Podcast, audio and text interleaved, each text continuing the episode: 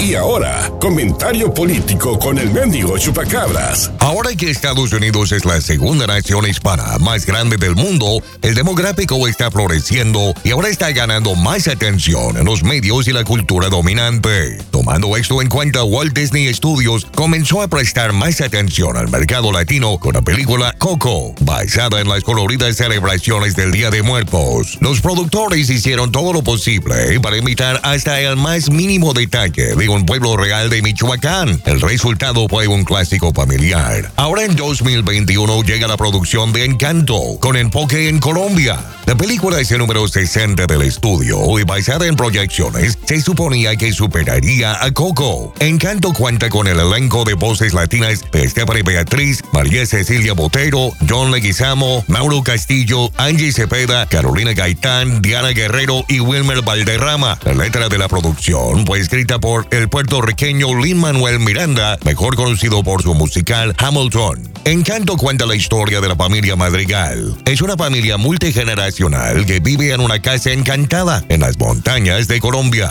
La familia está controlada en gran parte por una matriarca entrometida y enojada que décadas antes recibió una vela mágica. La luz de la vela asegura que la familia prospere y que su casita permanezca en orden. La trama a veces se vuelve oscura y tenebrosa a medida que la casa se resquebraja y la aparentemente feliz familia Madrigal de repente se vuelve amarga. Gracias a la influencia de Bruno, la protagonista contraria de la película es la preadolescente Mirabel, quien a pesar de carecer del favor de la matriarca, es capaz de unir fuerzas opuestas y reparar a la familia. Y ahora, alerta de spoiler, la magia no está en la vela, sino en las relaciones filiales. En ningún sentido de la palabra, considero colombófilo, pero yo como latinófilo y conocedor de la música latina me gustaría opinar sobre la película. Hay elementos que Encanto hace notablemente bien. Como se mencionó anteriormente, el mero hecho de que Disney haya reconocido que la cultura hispana es muy diversa y no homogénea es digno de elogio.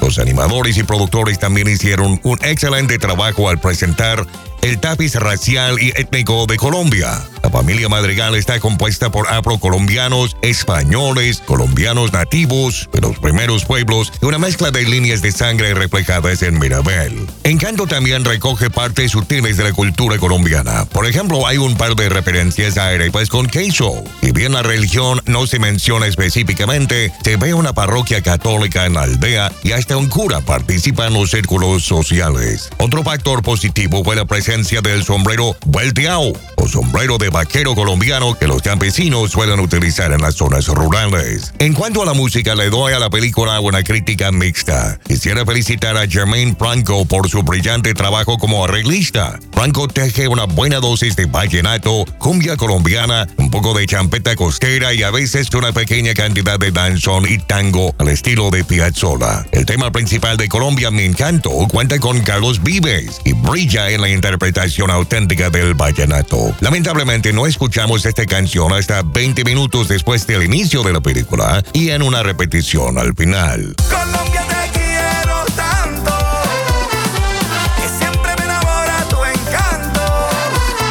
Mientras Franco y Vives hicieron un trabajo muy respetable, Lin Manuel Miranda fue un abyecto fracaso. En mi opinión, Miranda intentó tomar sus propios fundamentos culturales y colonizarlos en Colombia. Al ser parte de la diáspora puertorriqueña de LTS en Nueva York, su comprensión de América del Sur se ha visto limitada hasta por su propia admisión. En español, Puerto Rico también se conoce como la isla del encanto. ¿Por qué proyectar eso en otra cultura? Las letras de Miranda eran a veces muy al estilo de Hamilton. El compás y la falsa síncopa de su hip hop burgués se destaca como un pulgar dolorido contra el lienzo de los ricos ritmos afrocolombianos.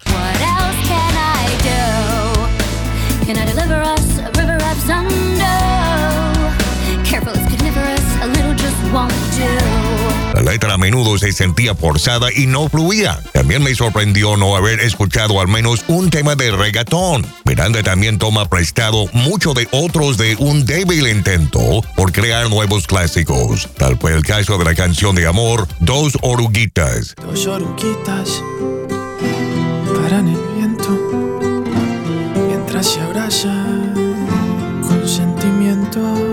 La pista intenta sacar elementos del unicornio del trovador cubano Silvio Rodríguez. Miranda quiere componer un tema conmovedor con un toque folclórico y llevarlo hasta la cima, pero en lugar de un clímax, llega un momento de calma. También cuestionó el uso de Sebastián Yatra. Carlos Vives hubiera hecho una interpretación más auténtica. Lin Manuel también roba los mismos cambios de acordes y estilo de Bang Bang de Joe Cuba, que fue resampliado en I Like It Like That de Cardi B en un boogaloo bastante débil.